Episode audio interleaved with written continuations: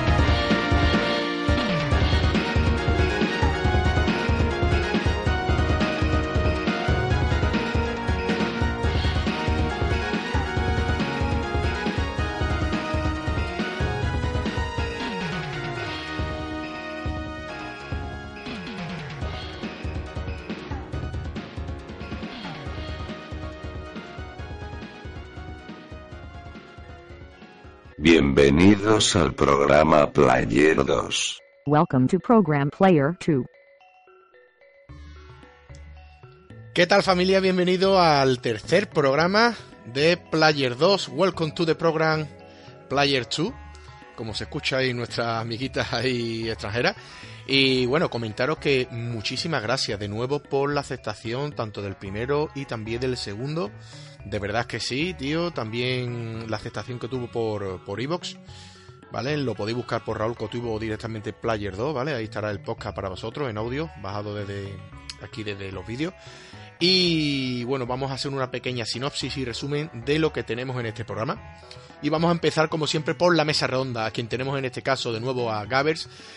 Y nos acompaña en este caso en individual dentro de la mesa redonda está el amigo David Caldés, donde le van a dar fuerte, fuerte, fuerte. De hecho, de ello le dan muchísimo vicio cada vez que, le, que pueden los viernes. eh, eh, de estos jueguecitos que son un poquito rebuscados, ya que ellos doy fe de que juegan y de verdad. Estamos hablando del Motocross Championship de 32X, muy bueno y muy adictivo.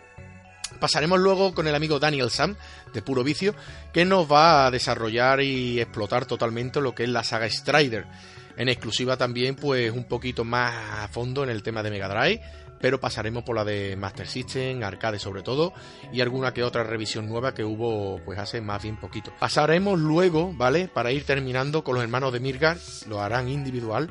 Empezaremos con el amigo Fernando, que va a destripar totalmente lo que es el folklore, un juegazo de PlayStation 3 exclusivo del inicio de cuando salió la Play 3 y la verdad una puñetera delicia y delicatessen para ir ya casi casi acabando, ¿vale? Porque acabaremos con este habla. Pasará el amigo Oscar, también de los hermanos de Midgard, y dará lo que es su versión sobre Muramasa. Me ha encantado tener esta conversación con los hermanos de Midgard, cada uno por separado, y con el amigo Oscar dándole caña al Muramasa. Sí, señor, juegazo.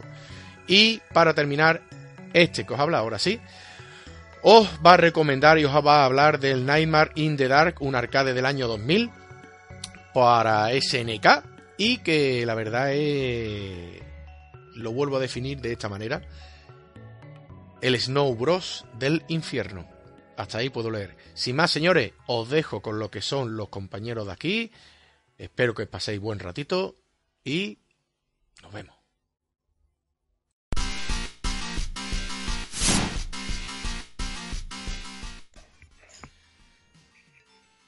Pues bienvenido al tercer programa de Player 2, Welcome to the Program Player 2 y segundo programa con mesa redonda. Y en esta mesa redonda pues tenemos al amigo David Caldé, Gaber. ¿Qué tal, tío? ¿Cómo estáis? Muy buenas, hombre, ¿cómo estén? Me presento yo primero, bueno, ya uno me conocerá por ahí, ya, ya es el tercer día que, quedo, que estoy aquí de Ocupa ya en el programa, pero bueno, que, que yo encanta la vida, a ver si me entiendes. Alguno duda si eres ceguero, alguno lo duda, igual que Gabe, ¿no, Gabe? Sí, pues.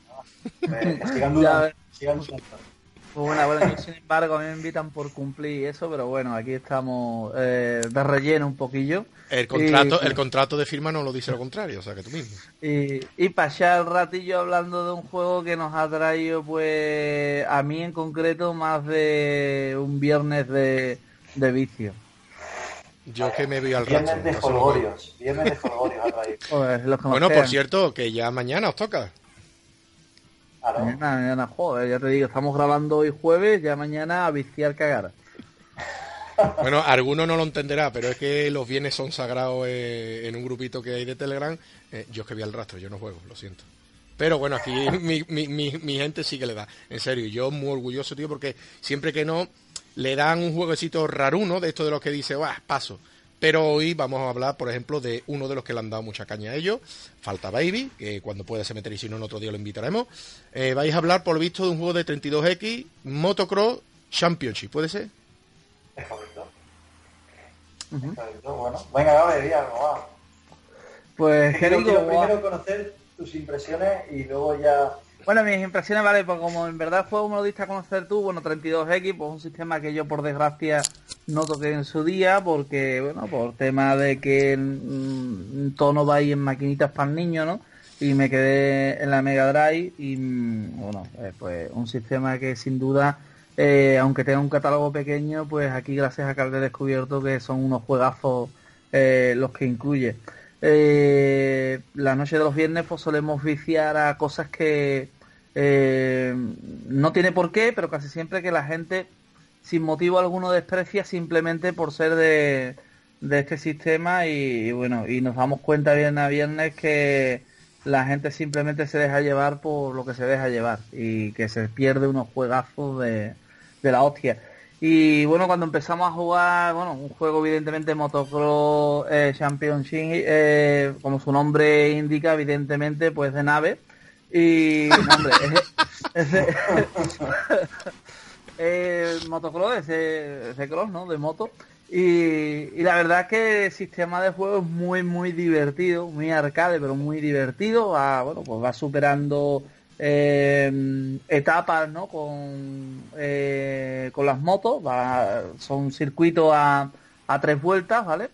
Y, bueno, tienen los oponentes, tienes la posibilidad de pegarles a los oponentes, tienes la posibilidad de, de bueno, de comerte los charquitos putos, de, en fin, con el rocío. Que ahora iremos explicando poco a poco, o sea, el circuito tiene charcos de barro, eh, que depende cómo los cojas o no, pues te vas a, te la mierda.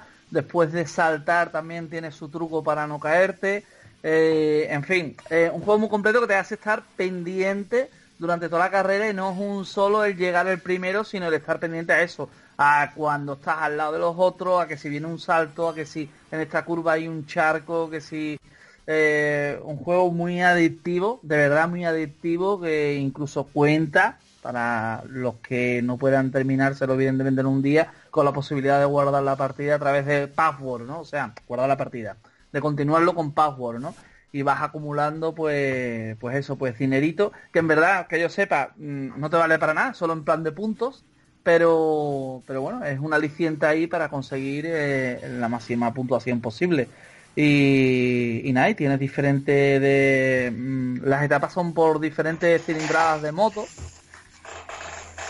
un pasote, señores, tenéis, es que por mucho que se diga, lo que es la diferencia de hablarlo, por muchas flores que se le ponga, a la hora de coger el mando y ponerte a jugarlo, eh, eh, es bestial, es bestial, en serio. Porque es un juego que tiene diferentes modos de juego, torneo, exhibición, eh, luego a lo mejor tiene, pregunto, ¿eh? estoy preguntando, luego a lo mejor tiene... me- ya- Vale, vale, entonces tiene luego mejoras de moto, la puntuación te sirve luego para comprar cositas para la moto, como diferentes juegos de, de este género. Comenta, David. Mira, a nivel de, de, de market, al menos yo no he encontrado opción, ¿vale? No sé si estará capada por región, cosa que no creo, puesto que juega las dos, tanto la americana como la PAL. El, el dinero, digamos que sigue a nivel de puntuación final, ¿no? Por llamarlo de alguna manera. Tiene pues la, la season normal y corriente, que puede ser una, una exhibición, ¿vale? Y luego está, eh, digamos, la parte de torneo, ¿no? Que el torneo, como ha dicho Gabes, que lo ha dicho perfecto, son eh, más a cilindradas, ¿vale? Son eh, circuitos de tres vueltas, pero que a su vez son 12 circuitos por cada cilindrada. O sea, tú juegas 12 circuitos cambias de moto, subes la potencia de 120 a 125, luego 50 y luego a la Superbike, esta que es la, moto final. Cuando te terminas y consigues quedar entre los tres primeros en todas, pues superas. Es decir, el juego se basa en, en que tienes que quedar entre los tres primeros. Si no, la máquina considera que pierdes. Entonces, eh, el tema del dinero básicamente se basará en eso, que la diferencia entre el primero y el segundo es monetaria y que el segundo y el tercero también, con lo cual el que consiga llegar eh, más veces, porque también es un juego que se nos olvidó decir que se puede jugar a dobles, a pantalla partida. Y sin embargo nosotros nos hemos creado nuestro propio sistema de juego que es quedar los viernes a través de Skype, jugar cada uno nuestra partida y, nada, ir superando lo- los retos. Eh, cuando uno se quedaba atascado, que quedaba quinto o lo que sea, pues le pasaba el password al, al que había quedado rezagado y podíamos continuar la partida a base de pasarnos el juego. Así que bueno, fue espectacular. Estuvimos dos o tres semanas, bueno, dos o tres semanas seguidas, que luego ya anteriormente habíamos jugado otras previas y la habíamos parado la partida para volver a empezar desde el principio para no pasárnoslo tan rápido. O sea, imagínate, el juego este yo lo que quería puntualizar únicamente, porque ya te digo, es que se ha hecho prácticamente todo, profundizaremos un poco, profundizaremos un poco más, pero bueno, el motocross, que de hecho voy a enseñar, por si acaso aquí la portada, ¿vale? Esta es la, portada americana y esta es la, la portada PAL, ¿vale? Yo, mi experiencia con el juego fue a través de, de un alquiler, como siempre, yo tenía 32X, un amigo mío, eh, Agustín, también la tenía, y tenía una casa de, una casa de campo, este chaval. Entonces eh, cogíamos y los fines de semana pues solíamos ir con la familia y demás allí. Eh, lo alquilamos en Moon Games este juego y, cogimos y lo pusimos allí en su casa y fue como lo descubrimos. Fue un juego, como había poco catálogo en principio de 32X PAL, al principio además, pues este fue los primeros juegos de lanzamiento, pues nos- fue digamos lo que nos pudimos llevar a la boca, ¿no? Nosotros pues íbamos un poco ahí en plan, hostia, es que es un juego de motos, tal, no sé qué, no sé cuántos. Yo soy el primero que a día de hoy me auto, tengo autocrítica en ese aspecto porque yo siempre era de los que si veía un juego de deportes ni lo miraba, es que no miraba ni la portada. Para mí un juego de deportes era directamente rechazo, asco. ¿Sabes? A día de hoy he cambiado, para que no diga la gente luego que soy tan cabezón que siempre soy igual y tal, yo a día de hoy he cambiado y soy un completo defensor de los juegos de deportes. Estoy descubriendo unos juegos de deportes que me están encantando, me están gustando incluso más que algunos de, de plataforma, me parecen juegos con unos retos que además tú puedes marcarte tus retos con tus amigos, en fin, nosotros lo, lo de las viciadas que estamos hablando y demás. Así que el motocross me supuso un incentivo extra, me, me, me pareció un juego increíble, al final me lo tuve que comprar. Lo compré de segunda mano, el mismo que estaba de alquiler, estaba de segunda mano a 3.990. El juego, su precio real eran 9.000 pesetas. Y me lo pude comprar de segunda mano y nada, disfruté de él un montón de tiempo. Así que súper contento con la, con la compra. Es un juego que me sorprendió de lleno. De hecho, podría decir que este, básicamente, el Mario Remix Hockey y el Sensible Soccer y el FIFA, evidentemente, International Soccer, fueron los juegos que me iniciaron en el mundo del deporte, de los videojuegos. ¿Dentro del juego tienes para elegir perso- eh, personaje o te lo da ya del tirón? No. te da la máquina. De hecho, también Vale. eh, es un juego, no lo hemos dicho, es un juego de Sega, ¿vale? Y de Sega, de, vamos, de, de dentro de Sega, ¿vale? De un laboratorio interno, por llamarlo de alguna manera.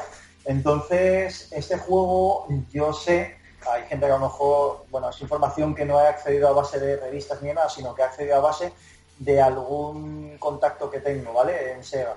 Y el, y el tema es que, que el juego este costó bastante de programar, a pesar de que un- tú lo ves un juego sencillo en un primer momento, es un juego que trajo bastantes problemas de programación, este juego eh, dentro de- de- del propio este instituto este de Sega. Y es un juego de 16 megas, vete a decir, vengo a decir, tiene un juego de 16 megas que no ocupa mucho tamaño para ser una máquina, digamos, de 32 bits, ¿no? Y- Es exclusivo, ¿no? 16 ¿Es es exclusivo? exclusivo de 32. Sí, Vale, sí, vale. sí, sí.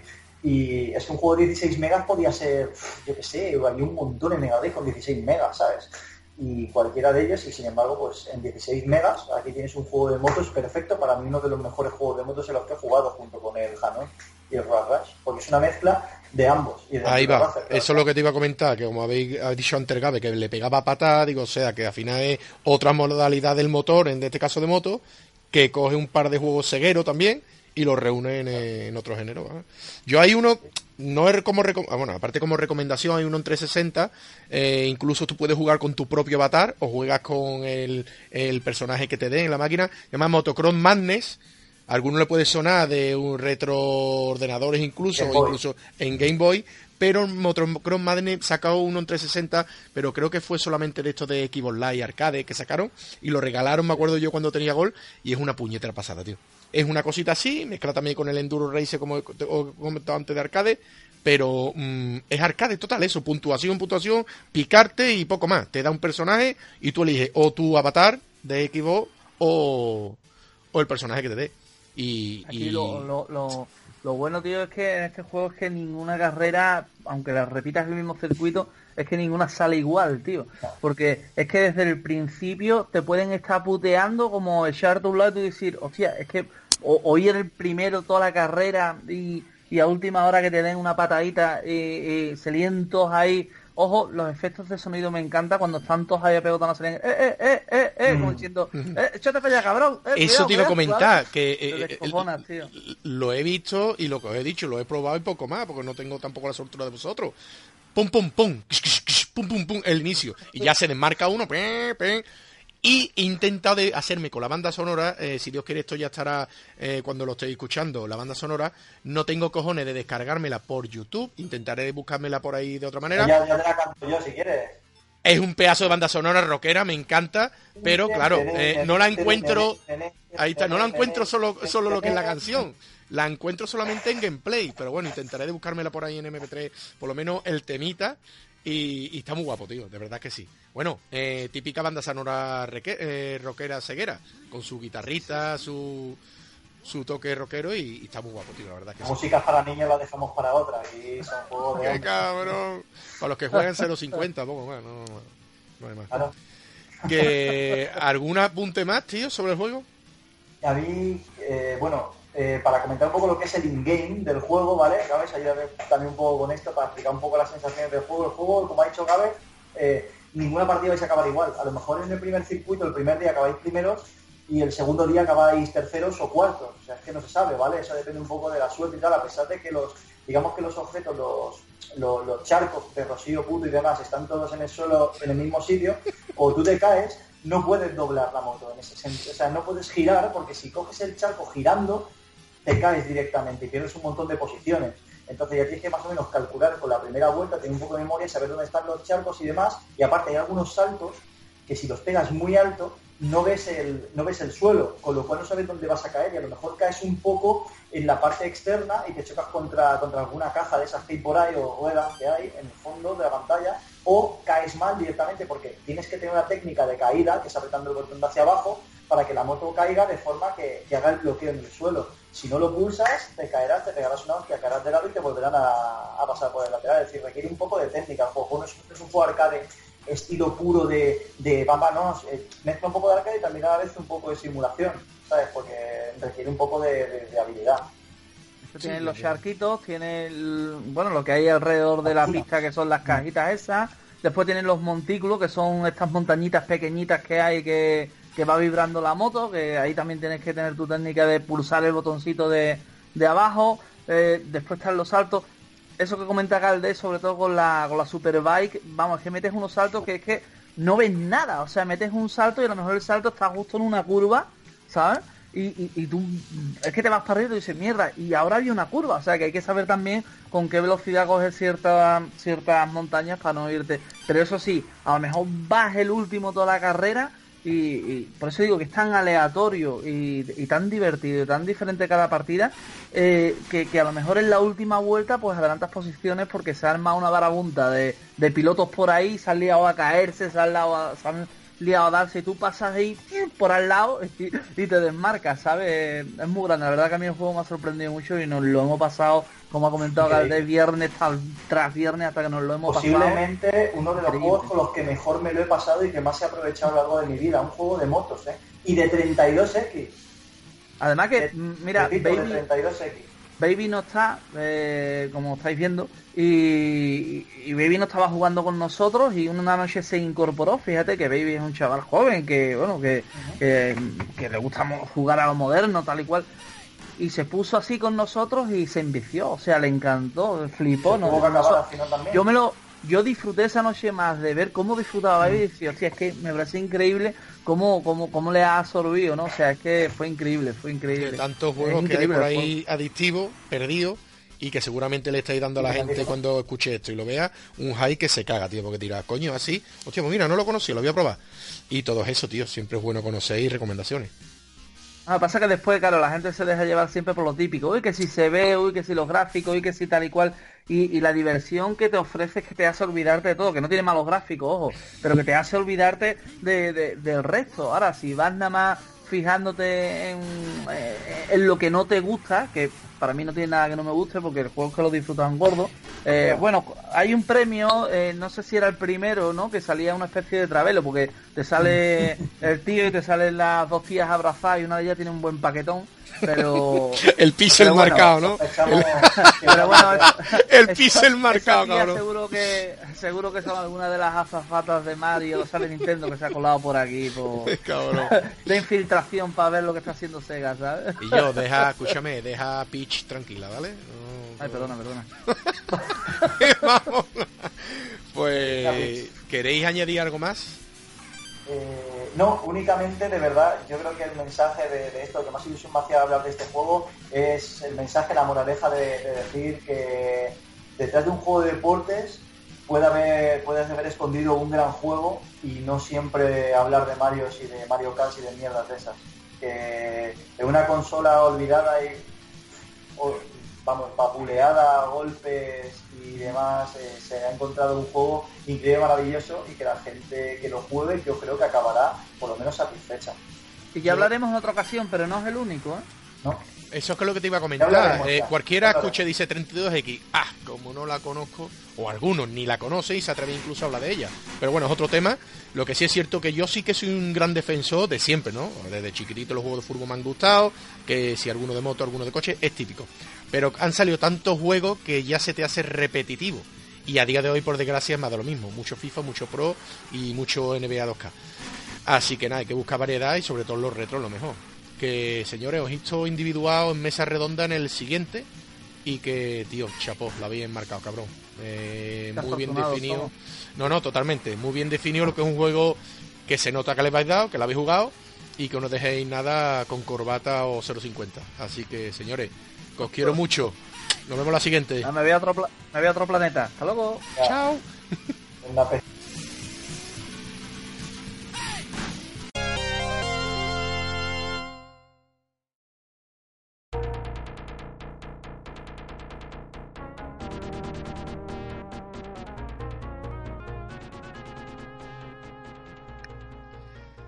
Y nada, después de también la ausencia igual de mi mamona, mi otra mamona gallega, pues nada, tío, no podemos estar siempre en todos los en, en todos los cogollos, me cago en 10. Pero bueno, hoy volvemos, volvemos bien. Mi mamona gallega, ¿estás mejor, Dani? ¿Churrita? Estamos, estamos, estamos. Estamos que ya es bastante. Bueno, pues entonces, como dice el refrán, ¿no? Y que, y que no me despeine. Que no me Eso. despeine, que me cago en la puta, tío. Es- Que bueno, hoy viene fuerte, hoy viene con algo de Sega, ¿no? Con algo de Sega, con algo de Capcom, sobre todo, que, que, bueno, para mí es, es, la, es la vida, eh, para mí es la vida. Es uno de los juegos que me vendió la Mega Drive, ya en su momento cuando yo era Nintendero, y que yo flipaba en los arcades, que, ¿qué te voy a contar a ti? Que el arcade es la vida, el arcade es lo mejor de la vida. Yo he dicho Y- Sega, pero es que yo creo que más vale que hubiéramos dicho algo de Capcom. Lo que pasa es que eso, que Algo. lo sacó Sega para, para Sí, su claro. consola parte del arcade, pero bueno, ahí está. Es Capcom, Capcom, pero muy, muy, muy presente con el rollo de Sega, obviamente. Eh, Strider, tío, ¿qué te voy a decir? ¿Qué te voy a decir del Strider de mis ojos? Es uno de mis juegos preferidos. Y, y que cuando te pones a investigar un poquillo, porque bueno, yo flipaba cuando lo miraba en el, en el arcade, sobre todo para la época que era. Cualquiera que le eche un vistazo al juego, entra por los ojos solo, y entra por los ojos y por las orejas, o sea, es flipante ver un arcade además el arcade que es un género pues eso muy directo muy basado en la acción muy tal. Y aquí veías el, este ninja no Strider Hiryu eh, la agilidad que tenía los diseños así ese rollo pues futurista pero con ninjas eh, muy bizarro con el rollo ese de las pantallas de la nieve luego el rollo de en Rusia tal bueno una auténtica bizarrada. Eso es lo que te iba a comentar, una de las cosas que a mí me, más me llama la atención, porque a lo mejor cualquiera dice, hostia, mira qué jugabilidad, qué guapo, uh, arcade, qué chulo. Pero yo soy de los que me baso, me paro a pensar, lo mismo cuando tú te vas al baño, ¿no? Cualquier cosa y coges tu manual, pero yo dentro del juego Claro. veo y digo, hostia, vaya, vaya fondo más guapo, esto es Rusia, ¿no? ¿Esto Sí. qué coño es? ¿Esto qué Sí, coño? sí. Este que es un androide cibernético medio humano y ya te pones a indagar y dices tú, tío, me meto en la puta historia. Sí, sí, sí, sí, sí, totalmente. Y, y, nada, tío, y el, el, el rollo es un proyecto, o sea, cuando tú te pones a, a, mirarle en las tripas, porque te llama la atención lo que es el, juego en sí y tal, y mucho tiempo después, obviamente, en el momento no, porque no teníamos ni, había una desinformación brutal, pero bueno, desde hace unos cuantos años para aquí sí, y puedes, eh, está internet, que es maravilloso. Y te pones a mirar y flipas, tío, porque era un... Strider fue un proyecto de Capcom y, una, y un estudio que se llama Moto Kikaku, japonés, que de hecho en cualquier juego que veas que sale Strider, en el Marvel vs. Capcom, en el... en cualquier juego que tú veas que Strider sale de personaje, eh, siempre va a salir la licencia en los créditos de esto, Moto Kikaku, ¿no? Eh, con su copyright y tal registrado. Por eso, porque fue una colaboración de un estudio manga eh, que es este estudio Moto Kikaku, con Capcom, ¿no? Y dec- decidieron hacer un proyecto como a tres bandas en su día, eh, allí te hablo del 87-88 más o menos, y consistía en eso, en primero sacar un manga, un, un, un japo con Strider y tal, luego sacar eh, un juego de NES que salió, muy desconocido por aquí, que se salió solamente al final en Estados Unidos, no salió ni en Japón, y que luego comentaremos rápidamente por encima. Y luego el arcade, tío. El arcade que ya conocemos todos, ¿no? Y que ya es lo que tiene conversiones a todos los putos sistemas habidos y por haber, microordenadores, Mega, Master y demás. Y, es muy curioso, tío, muy curioso el, el rollo ese. Em, el juego flipabas en colores, obviamente, si lo veías en la época, por lo que te digo, ¿no? Por el rollo de la agilidad del personaje, la acción y tal.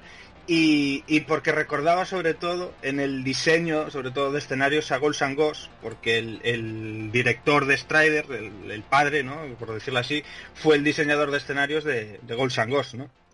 Y, y qué te voy a contar, o sea, es que eh, de pantallas, eh, lo que tú dices, eso, que te llama la atención ya de primeras porque es una bizarrada de la hostia, pero de la hostia, o sea, Es que es muy plataforma, mucha acción, vas con tu espada, empiezas a niñarle, luego te viene un boss en la plataforma de arriba, te bajas por la pared y ahora la plataforma de abajo empieza a darle caña.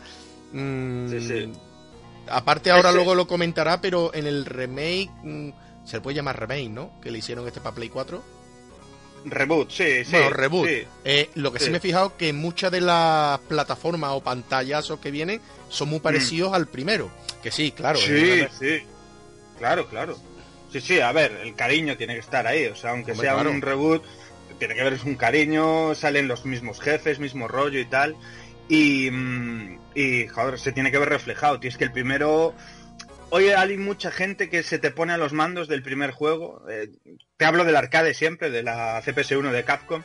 eh, y se le puede hacer tosco. O sea, la manera de controlarlo, la manera de en la que tú puedes controlar al personaje, los saltos, porque son aquellos saltos que una vez salta ya está medido, no puedes corregir mucho el rollo del salto y se te puede hacer decir, joder, es que es un poco ortopédico de controlar. Es duro. Pero en el- es, du- es que es viejo, tío. Es, hay que entender que es un juego del- de finales de los 80, ¿sabes? Pero igualmente, cuando te haces em, al control, cuando tú empiezas, no dominar, porque el juego no te reta a la hora de controlar, pero cuando te... Hay, hay un momento que creas una simbiosis, que tú en el momento que te pones a viciar, ya dices, buah, lo, Lo empiezo domino, a notar. lo. Empiezo a notar la salsa, justo, ¿sabes? Empiezas a entrar en salsita y ya dices, oh, qué rico, papi. Me recochineo, te, me salto, pon, le meto a este salto. Claro, eso es, eso es. Y empieza a, a serte gratificante la manera Claro. de jugarlo, ¿no? Y, y claro, o sea, eso sumado al, al diseño tan llamativo de que en la época era muy raro ver algo así. Tú flipabas en colores, tío. Tú mirabas los enemigos, mirabas los escenarios, sobre todo esa variedad, porque es lo que tú dices. O sea, tienes esa primera, el primer escenario así, rollo super futurista, ¿no? Ahí media ambientación cyberpunk, pero es que tirando el futuro con una es que año 2048 me parece que es, o sea, una Rusia, tío, el jefe, eh, lo que tú dices, jefes, ¿no? Eh, vas purulando por la pantalla, jefe de mitad de fase. Mm, pasas un poco más para adelante, otro mm, un aparato allí que también te lo tienes que cargar para seguir avanzando como otro subjefe, ¿no? Está lleno de esos detalles, ¿no? Y luego el jefe de la, de la primera fase, ese parlamento ruso que lo- el Eh, Senado eh, allí eh, se va saltando y Es para decirle, el creador de Tetris me ha hecho a mí esto, ¿quién coño me ha puesto aquí? Venga, vámonos, toma ya. Venga, un Sí, poquito sí. del buripuro. Venga, pónmelo aquí. Bueno, eso es una bizarrada con la hoz y el martillo, la- el cien pies, eso, es que es durísimo. Y claro, Comunismo, sales de ahí, comunismo duro. claro, joder, y en la época, cuidado, eh, porque tenía su rollo hacer eso, que hoy lo decimos y en plan, oh, ya, va- vaya fumada, estaban todos drogados allí, Sí, sí. pero en la, en la época poca broma, ¿sabes?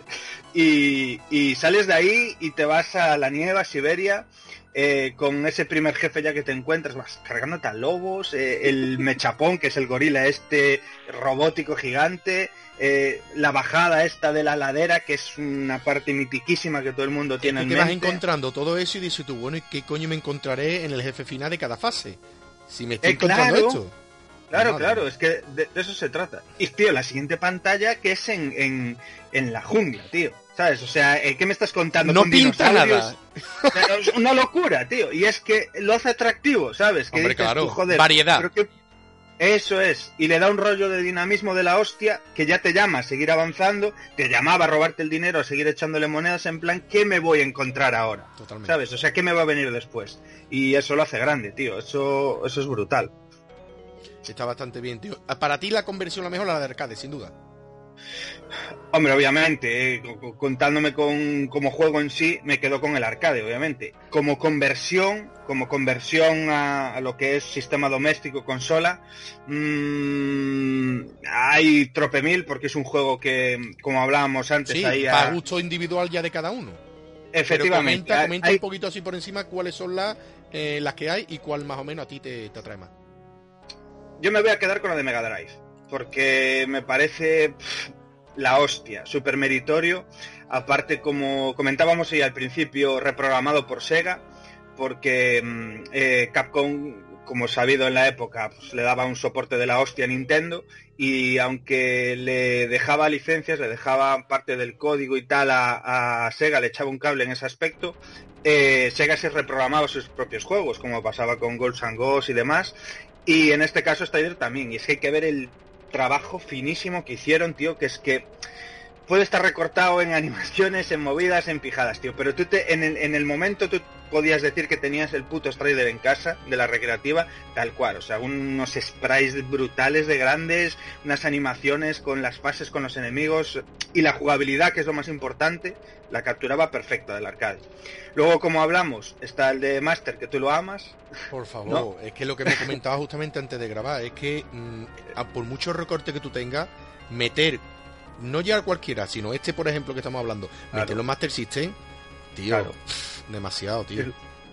es la hostia. O sea, aquí, aquí, o sea, meter una CPS1, tío, ya es jodido meterlo una consola de 16 bits como Mega, como Super o como tal, eh, hasta que llegó la época de los 32 bits y algo pasados, no se pudieron hacer mm, conversiones perfectas de un arcade de CPS1, pues imagínate una consola de 8 bits, ¿sabes? Me Es que- quedo, me quedo con ese salto, que es verdad, que tarda tres segundos casi entre un salto encima del enemigo y hacen la media pirueta y tú lo dices. O sea, que el chaval te podía contar un chiste en el, en el vuelo mientras cae, dice tú, pero es que me da igual. Es que Ya lo ves, estoy viendo, tío. Y lo tenías, y lo tenías en casa, tío. Era la manera humilde de tenerlo. Y, y sí, es así, pero es que eso le pasó a casi todas las conversiones, incluso a la de Master, como eh, lo que son todo microordenadores, ¿no? Eh, pues eh, Amiga, Spectrum, Commodore 64, eh, bueno, todos los típicos de microordenadores eh, europeos y demás que había en la época, le pasaba ese problema. La mayoría fueron desarrollados por un estudio que no me acuerdo el nombre, que es Trinitris o Tritinis o Tritikis o algo así, que no me acuerdo. Pero bueno, licenciados la mayoría bajo los amigos de US Gold, Truño Gold, que pff, conversiones... No, madre, no- no hablaremos del Barcelona 92, de Master System Mega Drive, etcétera, etcétera, etcétera. Madre o, el Mega Man de Game Gear. Paremos, paremos. Para echarse a llorar, eh, saltos lunares, como dices tú, de saltaba... Parece que tenía la gravedad todo para él y yo. Buah, madre mía, chaval, terrible. Y bueno, quitando ahí, pues eh, hay conversiones a X68000, eh, mítico ordenador pepino japo tal, con una conversión ultra fiel, quizás la mejor, obviamente, con respecto al arcade. Eh, había para PC, pa' PC Engine también, eh, con unas secuencias de animaciones y tal, un poco no me gusta, por eso me quedo con la de Mega. En la jugabilidad y tal no supieron capturar guay, aunque se ve bonito y tal. Y, y poco más, tío. Comentarte, por ejemplo, la versión de NES, esta que dijimos al principio que había, que es un juego la hostia de curioso, que le recomiendo a todo el mundo echarle un vistazo, porque mm, eh, tiene como una especie de jugabilidad extraña, chula, en cuanto a exploración, eh, tienes que ir a un sitio a coger eh, como un option, ¿no? Como una especie de, imagínate, unas botas para saltar más alto, correr más y tal. Volver a otro sitio, un poquito ese rollo backtracking, pues ya lo tenía un poco ahí, ¿sabes? No es un juego como el arcade en sí, aunque el prota sea el mismo y todo el rollo. Y está muy curioso, está muy guapo y la música muy chula y tal, y se deja jugar bastante bien. Y sin Hay algo parecido que se llama de otra manera en Super Nintendo, ¿no? Un jueguecito parecido. En Super Nintendo un jueguecito parecido, sí, Sí. eh, porque se llama. Porque, bueno, sí, bebe muchísimo de Strider, pero muchísimo, muchísimo. Eh, nah, en esa época era un poco normal, era decir, eh, ¿qué me falta? O sea, Mega se sacaba la chorra diciendo, yo tengo Strider en mi consola y un juego de ese calibre, pues había que tapar un poco huecos ahí. Me parece que lo hizo Atlus. Y sí, es un juego muy de, muy, muy Strider. Pero muy, muy Strider en la jugabilidad. Viniendo de en Alu en la aquella época todavía no era no estaba absorbida por Sega, o sea, que más o No. menos si hubiera sido en la época después dice tú, hostia, Sí. pues mira, ya empieza tú a enlazar, Sí, pero bueno, sí. que, que Sí, tiene sí. que ver, tiene que ver. Sí, sí, sí, sí.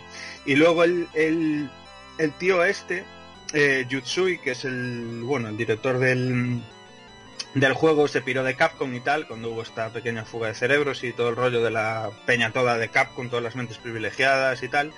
Y, y hizo un juego de arcade también, que lo ves y dices, madre mía, esto es Strider, pero con 50 porros encima, que se, que se llama Osman. Y, Hostia, sí, me suena así el Osman. y es gravísimo. O sea, tú lo ves y es así como un rollo con toques eh, árabes o tal, ¿sabes? Por las vestimentas y los rollos que te cuenta. Yo iba a pensar Eh, como tú, el tema de porrete, pero yo dije en mi día, digo, hostia, soy un Prince of Persia, pero se han metido de todo. Uf, pero... se han metido de todo. Brutal, brutal. O sea, rulaba la droga mm, dura de una Pásatelo, pásatelo, mamona. Buah, chaval, pero di- diseños de jefes de locura, la historia no tiene ni pies ni cabeza, eh, las, los escenarios, o sea, pero una fumada muy rica, porque es visualmente rico, pero vaya fumada, colega, joder, era mejor que se hubieran quedado en casa, ¿eh? Y es así, o sea, sin tener nada que ver con Capcom, pues es un Strider. O sea, lo ves y tal y es totalmente. Y más adelante ya en Play 3 y tal, pues eh, la época ya de Play 3, 360 y todo esto, pues sacó un juego que se llama mm, Moon... mm, Moon River, puede ser algo así, Moon Cell, Moon algo, no me acuerdo bien. Pero que también es solo digital y tal y bebe muchísimo de Strider. Me acuerdo que se podía jugar en cooperativo hasta cuatro jugadores y tal y bueno, muy rico y muy Strider. Y esta última que ha sacado, ¿no? El tema Sí, el del reboot. el reboot. que, que no tiene mucho ya que ver el, el nombre, pero sí un reboot y riquísimo. Tú lo cataste hace poco y vas lo mejor eh, con este rollo Metroid, rollo Castlevania guapo, de los muy guapo, nuevos. Muy guapo, aparte Y- el inicio cuando viene con su ala delta y viene ahí en la cinemática Igual en que- 3D, lo guapo. suelta, pa, pa, pa, y dices, hostia, qué bien hecho, tío. Sí, La verdad sí, que sí. Igual que el primer juego. Este lo que hace es beber un poquito de la segunda parte, no el 2S que hubo en Master y en, y en Mega Drive, que no tiene nada que ver Capcom con ellos, que le dejaron la licencia a OS Gold e hicieron una pseudo segunda parte de Strider. El de PlayStation Pero 1 no- dice tú, ¿no? Yo te digo el de Play 1, justo. Vale, que está, está- está basado en un arcade eh, que tenía el arcade propio de Capcom, esa época del Rival Schools y esta Uh, época que tenía- bueno, tío. la arquitectura era una Play 1, era eh, la placa era como una PlayStation 1 y entonces hicieron esto, hicieron el Strider 2 este que a mí me encanta, es de mis juegos preferidos. Precioso, Eh, tío, precioso. Súper bonito, mezcla de 2D con sprites y Mm. tal, le queda súper chulo. Y la agilidad, tío, el rollo de machacas ahí el botón, te vas cargando a la gente, pero a hostiazos es rapidísimo, es frenético. Hay tantos juegos en Play 1 y muchas veces de los mejores juegos nadie le echa cuenta, tío. Y este es uno de ellos. Sí, sí, sí. Es, no es muy, muy, muy, muy famosillo este juego, eh. Claro, Y- es por lo mismo. Y, por lo mismo, sí. y es la hostia, tío. A mí, a mí me encanta. Además, este juego en Play 1 se, se daba con un... eh, tú te comprabas el juego, que ahora es anda carete, y es jodido encontrar por eso, porque no le daba cuenta a la gente en el momento, ¿no? Decía, "Ah, eso rollo así con dibujitos en 2D y tal. Y te viene el juego y viene un disco con el Strider 1. El Strider Buenísimo, 1 tío. de la- Qué bien. del arcade. No emulado, ojo, eh, reprogramado. O sea, el juego está reprogramado, es como una versión. No es como jugarlo en el, en el recopilatorio del Capcom Collection, no sé qué de Play 2, que son versiones emuladas, ¿no? No, no, es el juego programado eh, en Play 1, que es un puto calco del arcade. No me extraña que esté caro. No me extraña. Claro. Y tienes Strider 1 y Strider 2. Y- Qué bueno. y está cojonudo eso, tío. Una de las cosas que a mí no me ha llegado mu- mucho nunca de decir que hay tanta, eh, tantos juegos, tú sabes, los típicos Taito, los Capcom, pero Mm. no es, no, no te han sacado, por ejemplo, un recopilatorio Strider 1, Strider 2, eh, no te han sacado a lo mejor un Strider 1 y 2 dentro de un recopilatorio que te diga tú, hostia, me llama mucho la atención, ¿no? Por ejemplo, Mm. yo, por ejemplo, en el Capcom volumen 1, volumen 2, que yo sepa no vienen, ¿no? Eh, mm, joder, ahora me cazas. Yo juraría que viene en el... Uno por lo menos viene, puede venir. Yo, por Sí, ejemplo, Sí, sí, en sí, en uno viene fijo. En Play 2 en uno viene fijo. en el de Play 2 y en el de PSP a lo mejor en el donde no viene. O ya me quedo yo y no Ahí- sé en cuál. El de PSP no te lo firmo, no te sabría vale. decir. A ver, que no me cuesta nada, que estamos aquí echando el rato y hablando como señores, que me levanto y lo cojo y lo miro. Pero, Señores, pero que me voy a echar una partida. así aquí en el aire es lo bonito, ¿sabes? Ir a verlo o abrir aquí Google, aquí detrás, ¿sabes? Anda que no, tío. son las romántico. cositas que estamos rajando y dices tú, hostia, venía. Te Qué cual, romántico. cual emoticono. Qué romántico. Lo voy a jugar ahora, ¿eh? mira, oye, lo voy a jugar. A lo tonto. Pues, Pues Dani, tío, ¿algo más, tío? No, para no enrollarnos mucho más, dejarlo por ahí, porque podíamos estar rajando horas y horas. Da para podcast, da para directo, que de hecho ya cuando la gente vea esto ya seguramente pondré el enlace aquí también, al igual que en lo de Tito, que eh, mañana tenemos grabación de Game Boy. O sea que ustedes ya supuestamente la habéis visto. Eh, no decimos nada y lo decimos todo. Efectivamente. Dani Churrita, un placer como siempre, mi escroto es tuyo y nada, te he visto en el siguiente. Si estás bien, estoy yo bien, para adentro. Vale. ¿Cómo lo sabes? Ya rajaremos de, de otra cosita que nos guste. Y mañana lo tenemos duro, ¿eh? Game Boy, no te digo nada. No te digo nada. mañana, mañana hay que hacer acopio. Mañana hay que empezar a coger bebida y comida y ponernos alrededor porque madre mía, nos vamos a hacer polvo mañana. Mañana divorcio y nos rejuntamos otra vez viernes. Eso, eso. Pues nada, churrita, que eso, que muchas gracias y nos vemos el siguiente. Venga, chao, tío. Besito, chao. Hasta luego.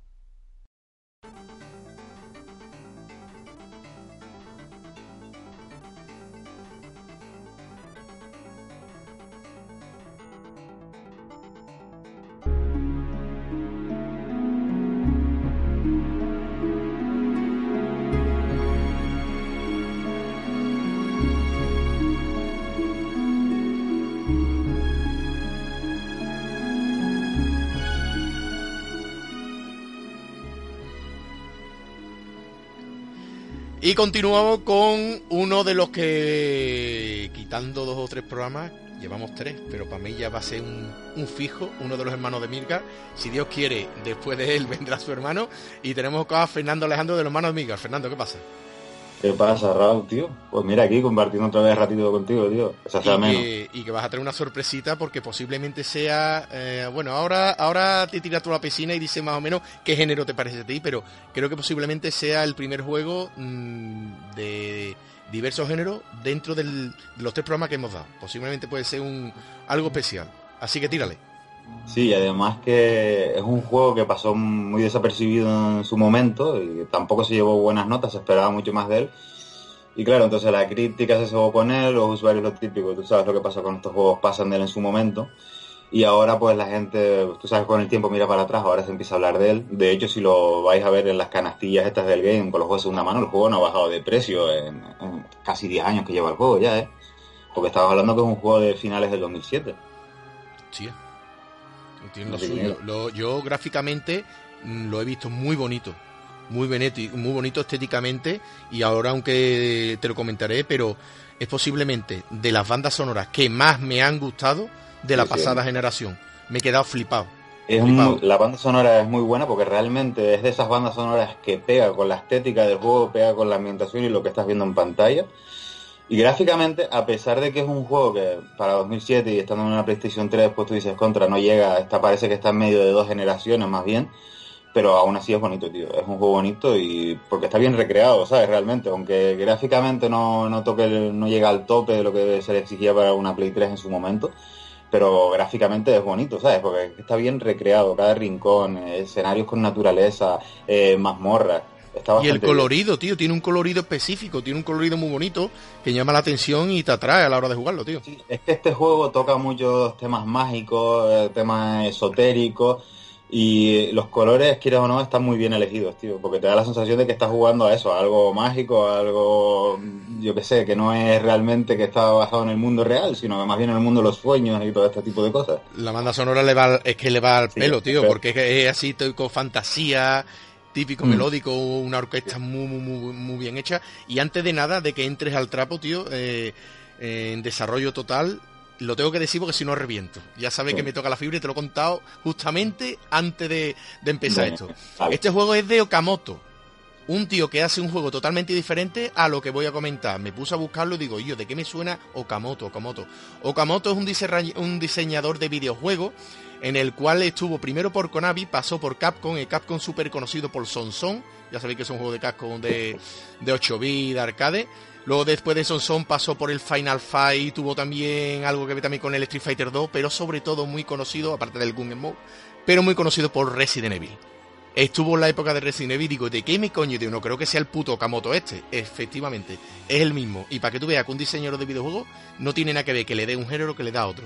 Totalmente, tío. yo era algo que desconocía, si no es porque me lo dices tú, pues... Que, es que me sonó, me sonó, digo, tío, eh, a ver, en japonés es muy, muy típico.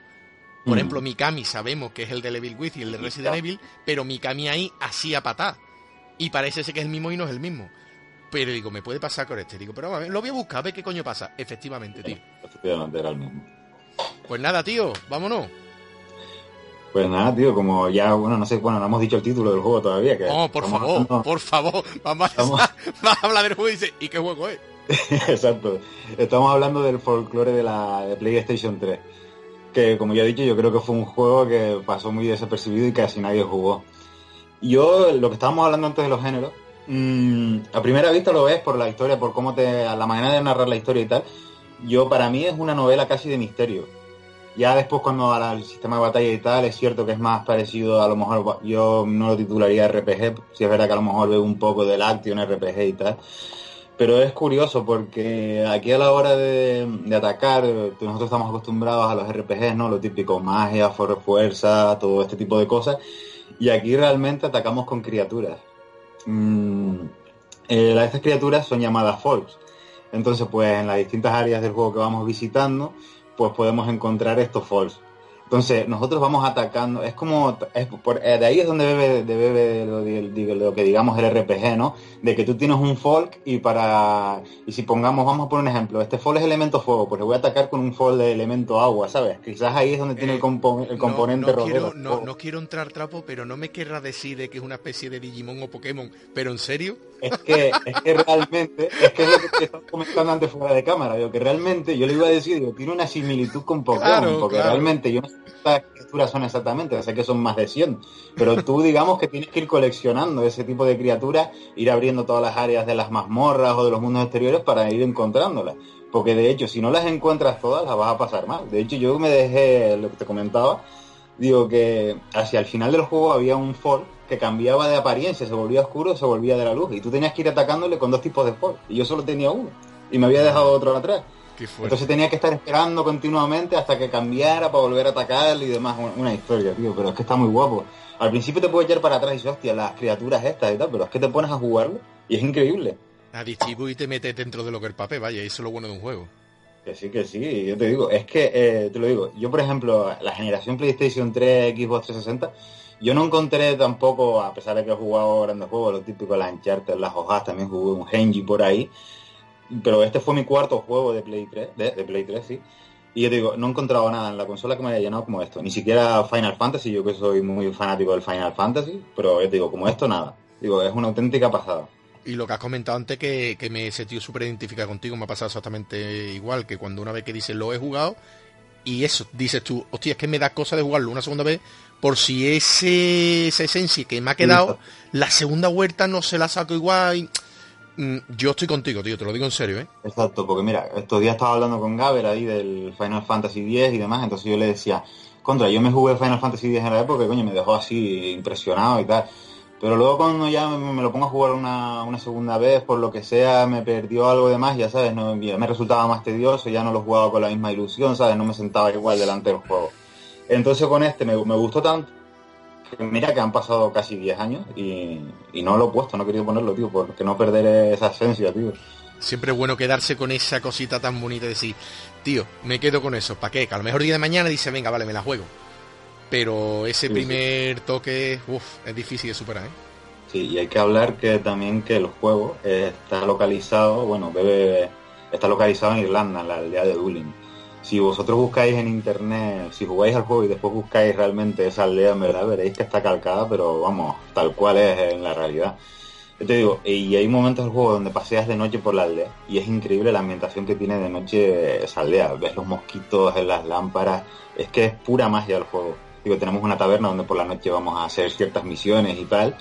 Y yo qué sé, tío, es que es una auténtica pasada este juego. Una lástima, ¿no? Tío, Eh, coméntalo lo de eso que iba a tener una segunda parte al final, pues Sí. no tuvo... Este juego en teoría iba a tener una segunda parte, pero como el juego, como pasa en muchos casos, ¿no? No, no alcanza las cifras de ventas que se esperan y pues fue cancelado. Y es una pena porque yo me quedé con, la, con, la- con las ganas ahí, pero bueno, ¿qué le vamos a hacer? Es como los perfumes pequeños, ¿no? Que dicen que es donde están mejor concentrados los olores y tal, pues es así, hay un único juego, pero yo creo que ahí tienes magia de sobra, tío. Sí, una lástima, de los típicos juegos que dices tú, me ha encantado, y luego llega otro y dice, oh sí, qué juegazo, pero espérate, juégalo, churra, píllatelo, Exacto. es una recomendación que tú estás, y yo te digo una cosa, eh, ahora continúas, tío, pero sabes que no me gustan ni los toques de rol, ni los RPG, pero al verlo, y de la manera que tú me lo cuentas, digo, tío, mm, como lo vea, lo cojo. Te lo digo en serio. Mm, a veces te lo digo en serio, a veces el juego, más que continuar para adelante, dan ganas de quedarte paseando. Y eso que no, es un mundo abierto donde digas, tú hostia, voy a ver grandes extensiones y tal. No, es un sitio pequeñito, pero es que está tan bien hecho. Te da la sensación de que estás metido en una aldea costera, realmente. Y nada, voy a hablar un poco de cómo, cómo se desarrolla y tal. El juego, ¿sabes? son dos personajes, son Ellen y Kids. Y mm, digamos que tienes que jugar un capítulo con uno y un capítulo con otro. Para mucha gente esto puede, puede ser, hostia, jugarme el mismo capítulo otra vez y tal. A ver, no son muchos capítulos, son cinco capítulos por separado y luego son dos conjuntos. Eh, entonces, ¿qué pasa? Tú juegas, por ejemplo, el capítulo con Ellen y vas a vivir eh, realmente eh, lo que el motivo de Ellen por el que Ellen está ahí, porque Ellen está viviendo eso. Y cuando lo juegas con Kit, vas a jugar el mismo capítulo, sí, pero lo vas a ver desde otra perspectiva, desde la perspectiva de él. Digo, eso es lo que puede echar un poquito para atrás a la gente, el decir, contra, tengo que jugarme, repetir otra vez el mismo capítulo y eso. Es lo ¿De qué, único te, así. de qué te suena eso, Fernando? ¿De jugar uno con uno y luego tú eliges, te suena, puede ser, a, a Leon y a la compi? Exacto, exacto. Ya sabemos por y, y nada, otro punto que quizás que a la gente, que cuando yo he oído hablar de este juego, a la gente no le suele gustar, es que parte de la historia te la desarrolla en viñetas tipo cómic. Por eso yo decía lo de que es más bien una novela de misterio. Pues aunque sea tipo cómic, tú ves que la narrativa pertenece más a ese tipo de novelas. Qué bueno. De hecho, el- uno de los personajes, el kit este, es llamado a Durin porque recibe una llamada y él es escritor de la revista Mundo de lo Desconocido, una revista de esoterismo y tal, entonces va a investigar allí porque recibe una llamada a ver qué pasa. Hostia. Yo, tiene ahí su tringulín, ¿eh? Que sí, hombre, que yo te digo, la gente suele pensar, ah, un juego de rol más, eh, tiene de primera jornada, esto tiene que ser, vamos, morralla, pero si te pones a jugarlo, ves que... Nada más que eh, la vista, como se ve, ya trae. Ya a lo mejor algunos luego a lo mejor leyeron más o menos, pero yo nada más que en lo bonito que se ve, tío, como hemos dicho antes, perfecto. Y luego en el tema de duración, Fernando, ¿qué tal? tema de duración puede estar a lo mejor en nueve horas más o menos. Tío, pues mira, no está Nueve horitas. Sí, si vas a saco, sí, si te lo dedicas a explorar y tal, 9, 10, una cosita así. No, tampoco es larga, una duración extensa. Eh, punto negativo que a lo mejor sí le veo yo al juego. es que yo lo encontré, pues a lo mejor quizás que cuando estás en las mazmorras, las, mazmorras sí se pueden hacer un poquillo repeti- repetitivas, porque si más o menos parten del mismo patrón y básicamente en todas tienes que hacer lo mismo. Es lo único así, pero de resto tienes magia, tío, es otra cosa. ¿Y el precio? Así, una media. El- yo no sé hoy en día, yo lo he visto en game por 20 euros. No Juego bajado. que- Hay juegos, tú sabes que de esa jornada que te los venden ya a 5 euros. Este, por lo que sea, por eso, porque tampoco son tontos, ¿sabes? Se ha visto sí. que este juego se ha empezado a demandar y, y no lo van a bajar. O sea, es que, eh, últimamente hay una remesa de juegos de la que la, típico como este, que no le he echado cuenta a nadie y que ve de buena primera y dice, tú, hostia, ¿cómo vale tan caro? Sí, sí, pero ahora encuéntralo. Ahora búscalo, encuéntralo y como lo encuentre, págalo. Vamos, Mira, que hace yo... una semana, bueno, hace una semana no, el lunes que fui a buscar el Final Fantasy XV, me dio por mirarlo de segunda mano y había uno precisamente, fíjate. Hostia. Sí, pero aunque sean 20 Aparte, euros, tío, que un juego que merece la pena. Sí, sí, sí. Aparte, es de los jueguitos que todavía traían manual, tío. Y a mí hay una cosa que me gusta de los manuales, tío. Eso te iba a es cuando decir. los, cuando los manuales te traen el mapa del sitio, tío. Con las localizaciones y tal, a, a mí esto me flipa. Mira, que he encontrado un juego de la generación pasada. Los hay personaje. poco. Joder, pero tiene su, su cosita, ¿eh? Sí, en blanco y negro, pero está guapo, tío. Qué guay, tío. Qué guay, así tío. que yo desde aquí lo, lo recomiendo porque creo que es algo distinto dentro del catálogo de la Play 3. Todos sabemos que la de esa generación es un poquito más genérica en cuanto al tema de géneros y tal. Son... Exclusivo, ¿no? Sí, sí, este es exclusivo de PlayStation 3. Mm, Basándonos en este juego, ¿hay alguno que tú hayas visto de estética parecida? O así alguno que tú digas, hostia, pues mira, se le da un toque a otro parecido o, es único, tío. No has visto nada igual como este. Yo, así de este estilo, mm, yo por lo menos no he jugado nada igual. Si hay, si hay un juego dentro del catálogo de Play 3 que creo que es de la misma gente, si no me equivoco, porque no sé si será del mismo estudio, porque no sé si el estudio cerró después de este, ahora no lo sé, que se llama el Magic and the Forsaken Kingdom. Que sí que se nota, no es otra temática distinta, pero se nota que es la mano de la misma gente. Sí, como lo que hemos hablado nosotros, que se puede decir vaya que si solo DNF, que si solo Muramasa, que si solo Dragon Crown, etcétera, etcétera, Este que son juego, como la misma compañía. si tienes más, si es más un poquito más de acción, incluso diría que tiene toques plataformeros, pero está bien también. Buah. Y yo, pues te lo digo en serio, tío, como lo vea me lo pillo, así de claro te lo digo. Luego a lo mejor me gustará, no me gustará, lo, lo regalo, lo que sea. Digo, yo, yo lo recomiendo porque casi nadie habla de él. Digo, no, no escucho casi nadie hablar de él. Y digo, coño, es un juego que haya marcado, voy a llevar algo diferente, no quiero hablar siempre de lo mismo, ¿sabes? Digo, pues venga, vamos a hablar de esto, tío. Yo creo que si la gente lo prueba, eh, es que te va a entrar por los ojos. Claro, es lo malo. Dice, probarlo todo el mundo es raro que no lo quiera probar. Pero claro, para probarlo tienes que gastarte en los 20 euros. Eso es así. Eso Exacto, pero mira, yo te digo una cosa, a veces te compras un juego de salida y yo no sé cuánto están, 60, 70 Sí. euros. Pero lo pones a jugar y dices tú, te quedas con la sensación de no me llena. Coño, eh, Fernando, eh, el No Man's Sky. Que hay, Exacto. que, que hay algún listo que intenta de, de, Eh, de, de- de- de decir voy a justificar los 60 pavos de humo que me compré. Algún Ya, venga. Algún bocazo. Sí, sí, algún bocasa de 0,50, no lo juego más. Exacto, Qué- exacto. qué listo. Eso. Tío, pues churra, de verdad, tío, encantado por esta pedazo de recomendación y, y nada, yo si quieres hablamos para la siguiente y aquí estarás con tu hermano echando un que supuestamente si puede ser estarás en la mesa redonda porque tenemos pendiente lo del Virtual Sí, Racing, sí, que tenéis que darle. Exacto, tío. Pues tío, muchísimas gracias por aquí y nada, señores, pasaros por el canal de los hermanos de Miga y tío, un besito, Fernando. Oye, Chao. encantado, eh, gracias.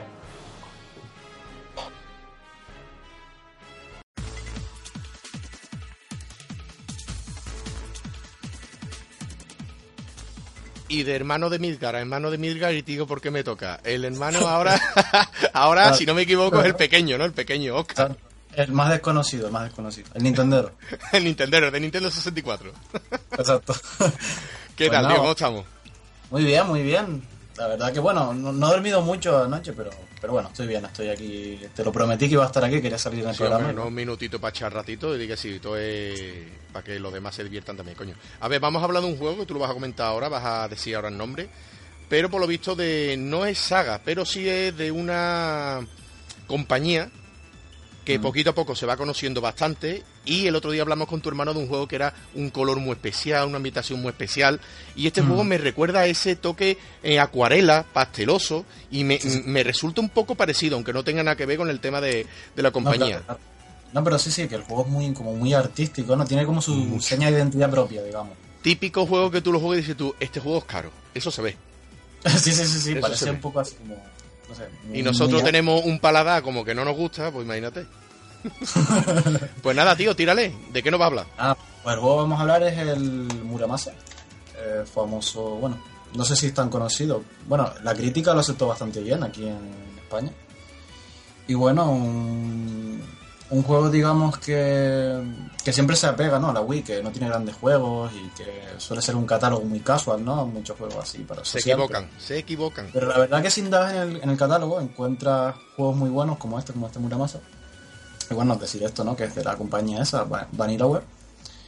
Y que bueno, lo distribuye Rising Star Games, que la verdad que esta compañía distribuye grandes juegos. O sea, yo siempre que veo un juego con Siempre. la estrellita esta, digo, "Ay, aquí hay calidad, ahí creemos.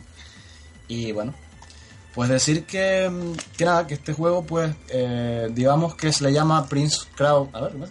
Prince Crown 3 se suele llamar, porque esta gente hizo varios juegos. El primero que hizo fue este, en Saturn, una especie de RPG también en dos dimensiones.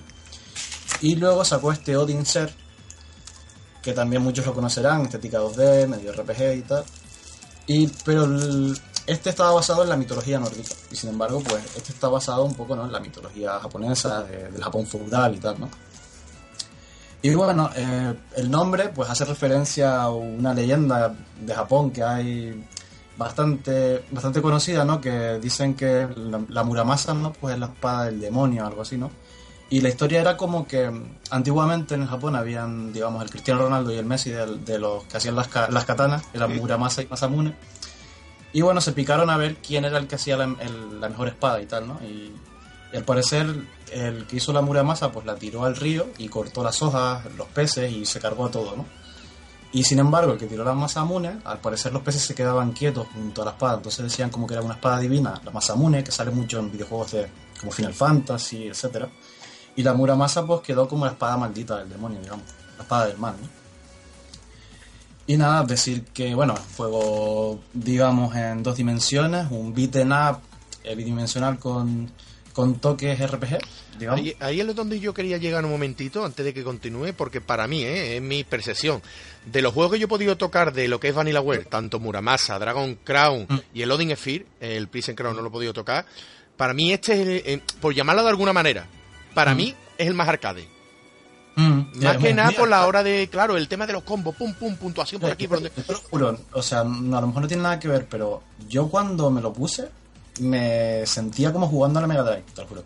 No sé por qué. Porque tenía ese toque tan adictivo de golpea a uno, golpea a otro, le golpea a este 7, 8 veces, salta a un árbol, hace eh, ping pong y te vas al otro y empieza. No, y yo, sí que, que- no sé si tú lo recuerdas igual, supongo que sí, el juego que Das an Elysian Tiles, para mí se le parece muchísimo. eh, ese juego es indie, ¿no? Me Es un indie, el que llevas una especie de zorrito con toque mitológico. Es un calco de Muramasa, pero metido a lo. Porque este que podría pasar por indie de, de- de mucha calidad, Sí, si no conociéramos a Benelaware.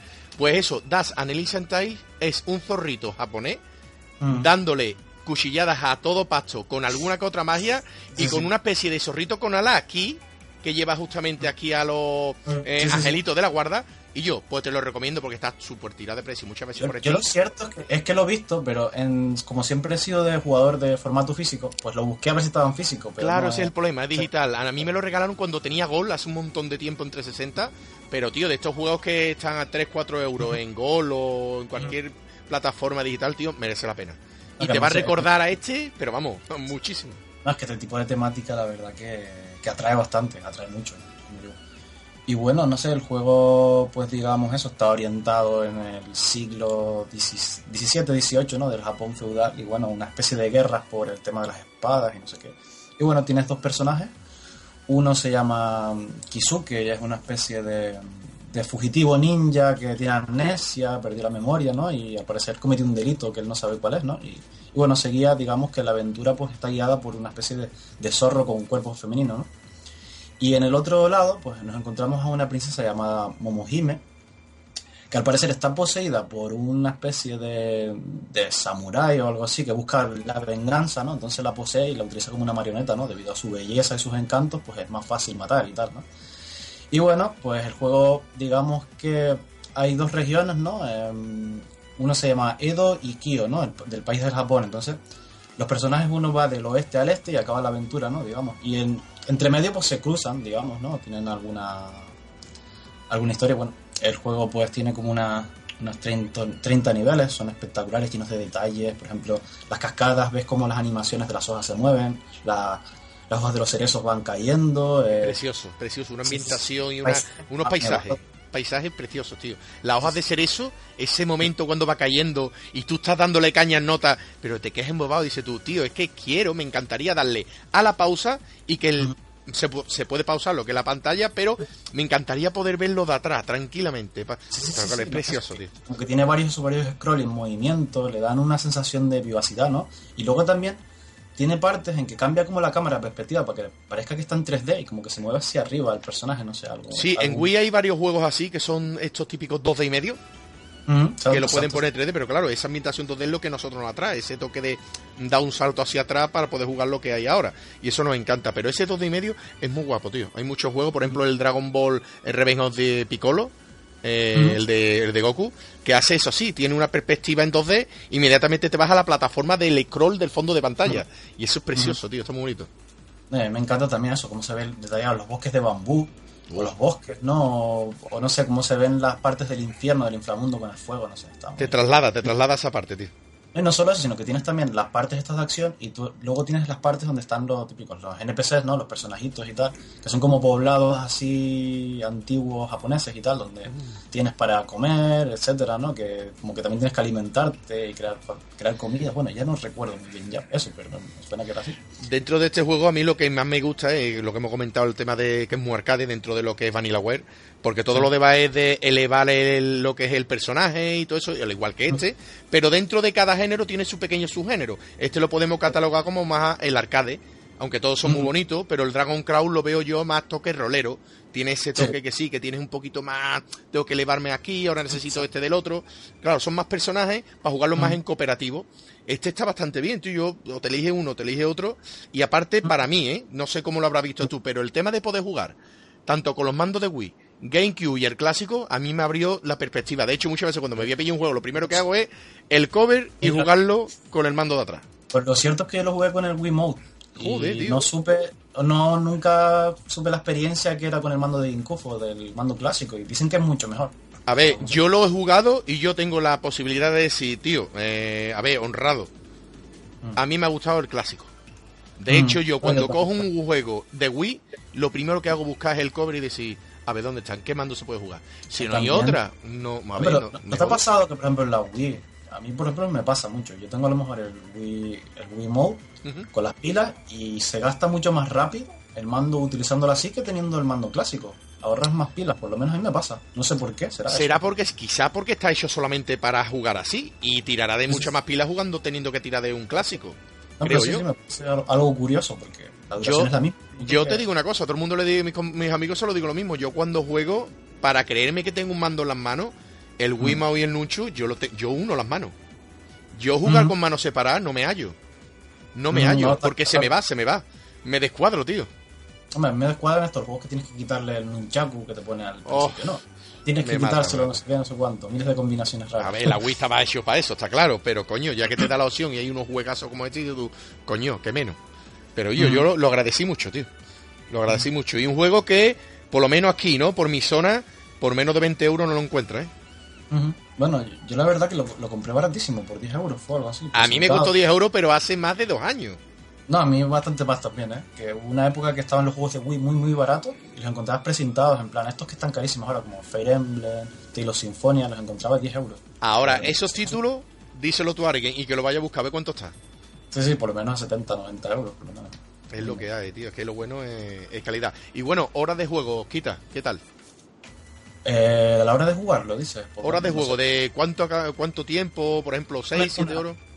Yo calculo unas 15 horas más o menos dura el juego. Si sea, que lo un juego- al máximo, alcanzando, cogiendo lo que son las 10, la- a ver, las 108, creo que eran 108 espadas, me parece. Las cuales pues podías ir mejorando en una especie de herrero o directamente te las iban dando por ir a ciertas grutas o sitios secretos, ¿no?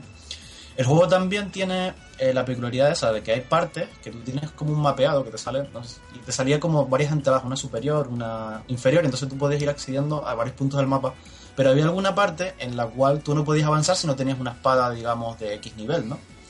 Y bueno, las últimas cuesta un montón para conseguirlas, porque a lo mejor son cuevas donde tienes que enfrentarte con enemigos, o sea, que son muy muy fuertes y para conseguir las últimas. Digamos Y- que no es metroidvaníaco, por decirlo de alguna manera, que tiene sus Mm. mm, diferentes partes del mapa, te puede ir hacia arriba, hacia Exacto. abajo, lo completa, Sí. pero que no te vuelves loco. Exactamente, exactamente. Y, y bueno, pues, ¿qué más poder decir? No? El tema de, de, sobre todo eso, ¿no? De lo que hablamos de que tiene el toque rolero es porque tú realmente vas subiendo nivel. O sea, cuando vas enfrentando a todas estas criaturas mitológicas japonesas, yo que sé, te encuentras como simios, babuinos, eh, una especie de cíclopes con un ojo. Y, y bueno, en cada, cada personaje tiene como un tiene que avanzar y al terminar el nivel te enfrentas contra un enemigo normalmente y bueno tienes una parte de historia quizás mucha gente se queja de que es un poco eh, de que no está muy muy currado digamos por ejemplo la- lo que es la princesa pues está más trabajado que la parte de, de lo que es el ninja ¿no? digamos con amnesia y tal pero pero el juego la verdad que, que te mete en la inmersión de lo que es eh, no sé ese rollo japonés con la música que acompaña mucho no y sobre todo las batallas espectaculares estas que tienes con las armas que cada una pues tiene una habilidad especial, con- gira como un rodillo, cosas así, ¿no? Y- Te transporta, tío, totalmente al mundo, digamos, de la época Edo o Samurai, así taco guapa. Y bueno, por si hay alguien que quiere pillarse este juego está caro o quiere otra posibilidad, le podemos comentar también que hay un Muramasa Revir, que es una, bueno, no remasterización, digamos que es también el mismo juego ampliado con unos poquito más de DLC, de diferentes Sí. modos de juego. no, no sé si yo leí por ahí que creo que no llegaron a salir un montón de DLCs que se anunciaron del juego. Ahí está. Solamente final- tiene los incluidos y te tiene que meter en la tienda digital de Japón para poderlo descargar si quiere para tenerlo. Pero vamos, digital, ya saben, no va a ser para atrás, Ujú. entre Sí, sí, comillas. claro. Tiene algunos dentro de lo que es la tarjeta del juego de la Vita, pero no Mm. todo lo que quisieron, tío. Era un juego un poquito más largo, más... Era este, pero ampliado, o sea, con DLC, Claro, era- otro modo de juego. Cuatro, per- cuatro personajes, me parece, o algo así. Era Eh, mucho mejor. Bueno, era. Yo digo era por- porque no lo tengo todavía. Yo, en verdad, este es mi punto de mira, tío. Al igual que el otro día se lo di a tu hermano, creo que le comenté que quiero pillarme lo digo en Fear, también en, en HD, tío. Mm, Pero de Vita, de Vita. Es un juego que me gustaría decir, tío, estás en la portátil, tranquilo. Y, y es una posibilidad, tío. No está mal. Bueno, pues, no sé. El juego que más se puede decir de él, no sé, es que, que jugarlo. Banda porque- sonora, tío. Ah, Principal. Es espectacular. es exquisita, o sea, no sé, es eso. Te transmite eso, ¿no? De decir, yo estoy en el Japón, o sea, cuando se ven lo- las casas estas típicas que se ven como posadas, que, no sé, estás peleando dentro de las casas con los ninjas, es espectacular esa parte. Aparte, no solamente la ambientación, la banda sonora, sino que te está metiendo en una especie de, a ver, no música electrónica, pero sí que es bastante eh, pegadiza. Eh, lo estaré escuchando seguramente ahí de fondo. Es pum pum pa, pum pum pa. Un poquito bastante de sonido beat roto. No un Bravey, ¿no? Pero un beat roto y al mismo tiempo se escucha a lo mejor la cascada, se está escuchando el típico mm, movimiento de bambú cuando cae sobre la piedra. ¡clac! Y esos son, wow, emblemáticos, tío. La verdad que sí, la verdad que sí. No, me encanta, a batallas- mí me ha encantado, tío. En las Me encanta. batallas, no sé, cuando te aparece un montón de enemigos en la pantalla, los efectos de luces, no sé, le da ese toque arcade, ¿no? No sé. Tiene Sí, cuando tienes el, el personaje lo está manejando, se vuelve loco, le entra la... Yo le digo magia, tío, es que a mí me encanta decir el tema de la magia, y tira para arriba, tío, los manda a todos a tomar por culo, tío, a mí... Ta- ta- También decir eso, ¿no? Que tú tienes, en el equipamiento tú tienes tres espadas, digamos que hay, hay de dos tipos, creo que eran Tachi, que eran las cortas, y Odachi, que eran las largas, digamos, ¿no? Entonces, tú tienes tres y cada vez que la usas o te dañan, te van quitando lo que es la, la vida de, de la espada y se rompe. Pero luego te la cambias y como con el tiempo se va otra vez restaurando. Así que el juego está, está muy, muy chulo. Una. Cada espada tiene su habilidad especial y para conseguir espadas también tienes que ir recogiendo almas. De, de- Eso. y aparte que tienes eso, la exploración y tienes en plan curativo, Tienes unas partes que hay unos balnearios que ves a los personajes en paños menores, no sé, y tiene su, su historia, la verdad. Su- Hay que, hay que, no, hay que no solamente jugarlo una vez, sino, mm, a menos no rejugarlo, pero decir, me había hecho una partidita hoy y le había hecho otra partidita mañana y otro pasado, y a lo mejor la semana no tiene tiempo y otro, y le va sacando lo que es, no solamente el jugo a todo, pero sí Mm. te vas fijando en esas cosas que tú dices. Saca un pañales a que no sé qué, saca, y esas cositas son las que te detalles, es que el juego está tan cuidado que parece un cuento. Es decir, que tiene un montón de detalles, cosas que se mueven. Es que es un juego hecho, el típico de, de, de estos típicos de Vanillaware, es dibujo a dibujo. Un dibujo y otro dibujo y otro dibujo.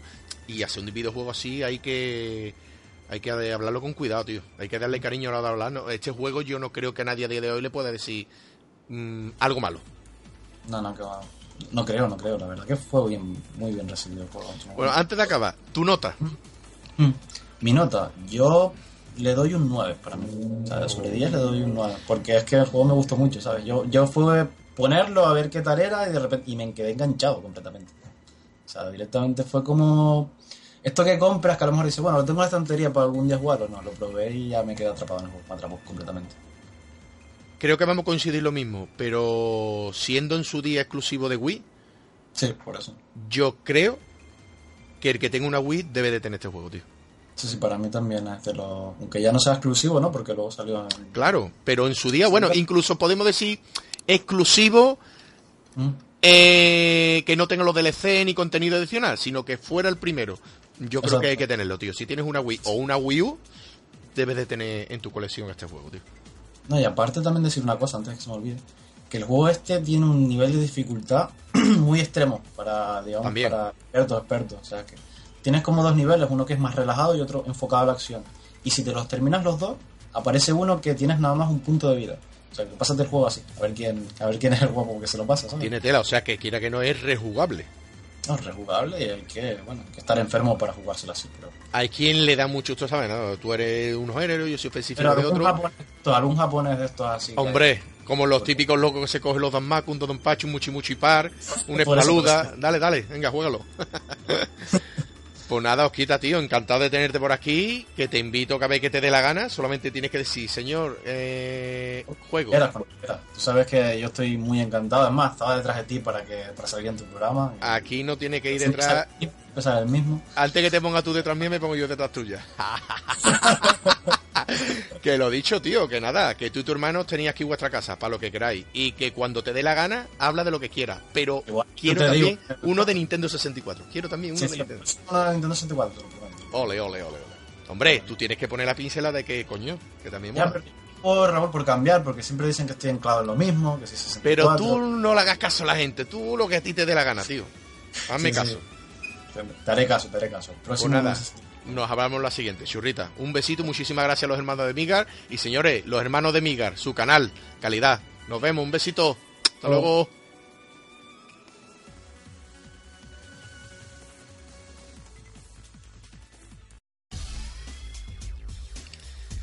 Pues nada, familia, para acabar este tercer programa de Player 2, voy a recomendar un juego, un arcade en este caso, de SNK.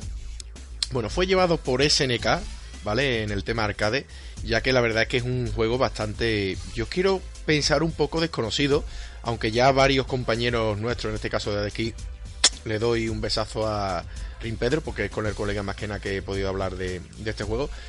Y nada, es llamado Nightmare in the Dark. Un símil, simplemente presentaros en la mente el juegazo de, de Snow Bros. Poco más, no hay más nada que decir sobre a qué se le puede parecer este juego. Es un juego de plataforma que la verdad que fue desarrollado un poquito tarde, ¿eh? en el año 2000. Es exclusivo de arcade y de SNK. Ya sabéis que lo podéis jugar tanto en arcade como en el MVS. Aquel que tenga la suerte de pillar un poquito de pasta o de tener la consola, de jugar este grandioso juegazo. La verdad es que está desarrollado por AM Factory. Es una, para mí, desconocida eh, compañía. No he escuchado nunca esa factoría, eh, AM Factory, esa compañía. Hasta el día de hoy no la había escuchado absolutamente. Y bueno, publicado por Gablin Eleven. Tampoco le tenía yo una una extensa lista de juegos ni nada, simplemente que me basé mirarlo un poco y lo único que, que reconozco es pues la distribución de SNK para el arcade en MVS, ¿no? Bueno, tenemos un plataforma, para mí es una gran, es un gran descubrimiento, ya hace tiempo que lo descubrimos. Y la verdad es que fue un juego muy tardío en la saga eh, o en la lista de juegos de, SNK, ¿no? Ya sobre el 2000, pues más bien poco o muy pocas recreativas quedaban así, eh, más o menos de este estilo, ¿no? Ya si acaso era un cabinet más enorme, juegos de, de motor, ¿no? De coche y eso, pero la verdad es que este juego, pues no era no fue muy conocido, por lo menos yo aquí en España no, no lo llegué a ver. Bueno, eh, simplemente, ¿vale? Como empieza, eh, tendréis por ahí alguna otra imagen, que lo veáis, si no, pues que lo escuche los, los compañeros de, de iVox, ¿no? Pues tenemos un- una especie de enterrador, ¿no? Bastante feo, ¿vale? Os voy a traducir lo que es la historia del juego arcade. Bastante feo que vive en una región, pues un poquito apartada, ¿no? De lo que es eh, el pueblecito de donde vive. Y bueno, por lo visto es que al ser tan feo se quiere apartar un poquito de, de- de la humanidad, ¿no? De buenas a primeras, el enterrador ve que en su cementerio le están profanando lo que son la- las tumbas, ¿no? Entonces, este, cuando él se acerca para intentar impedirlo, está viendo que salen fantasmas, zombies, enanos eh, por todos lados. Entonces, ya es donde se desarrolla totalmente el juego, ¿no? Eh, el personajillo es un poco, la verdad, para mí es que cualquier cosita pequeña, piselada, se me parece un chibi, ¿no? Tenemos un mini enano, prácticamente, el enterrador, con una capa bastante feo. Y lo que hacemos, eh, tenemos un ítem que es el fuego. Al igual como hemos comentado antes, que es el Snowbro, la nieve, ¿no? Pues aquí tenemos el fuego, es exactamente lo mismo. Es un poco lento para lo que es mi, mi gusto de este juego de plataforma por pantalla fija, ¿no? Le hubiera dado un toque más de velocidad. Eso sí, tenemos también los tres ítems, ¿no? tenemos los tres liquiditos, tanto el azul, el amarillo y el rojo. Ya sabéis que nos dan distancia de, disparo, velocidad y eh, aumento de, del ítem, ¿no? Del fuego en este caso. Y nada, eh, poco más. Comentar que tenemos plataforma a plataforma, tenemos que subir hacia arriba para ir eh, matando los enemigos.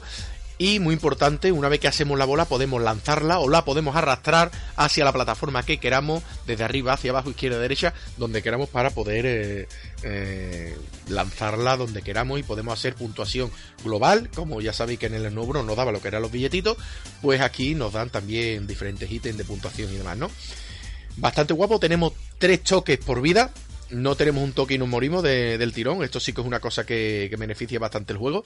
Y eh, algo que me ha rechinado muchísimo es la banda sonora. Seguramente la estaréis escuchando lo que es el eh, Cemen. eh, ¿Cómo se llama este tema? Eh, Camion Factory o, o algo así, ¿no? Es, es una, es una música algo extraña. Se nota que es un poquito más avanzada, es que no le, paga, no le pega nada, no, no solamente a arcade, es que no le pegaría a lo mejor eh, quizá una especie de Column, un Tetris, una cosita así, pues podría entender que se le puede eh, asemejar o, o parecer, ¿no? O, o que lo hubiera pegado a otro juego. Pero para nada este. Adictivo como, como cualquier otro de SNK, muy bueno del tema de plataforma. Y, la verdad es que es un símil totalmente al Snowbro, pero cambiando el tema, ¿no? En vez de tirar nieve, pues tenemos fuego y una ambientación muy buena, ¿no? El tema de... mm, Podríamos decir que es muy de Halloween. Para jugarlo en Halloween sería un juego perfecto y que tenemos cinco mundos, en cada mundo tenemos cinco fases y en cada final de cada fase pues tenemos un, un boss, ¿no? Un jefe. Poco más. Ahora sí, señores, os dejo con este juegazo, Nightmare in the Dark. Buenísimo, es fácil de emularlo, lo tenéis por ahí en cualquier sitio de mame o en cualquier eh, room set que podáis descubrir por ahí. Y nada, señores, espero que os haya gustado este tercer programa de Player 2. Y nos vemos en el cuarto capítulo, si Dios quiere. Así que nada, señores, besito y nos vemos en el siguiente vídeo. Chao.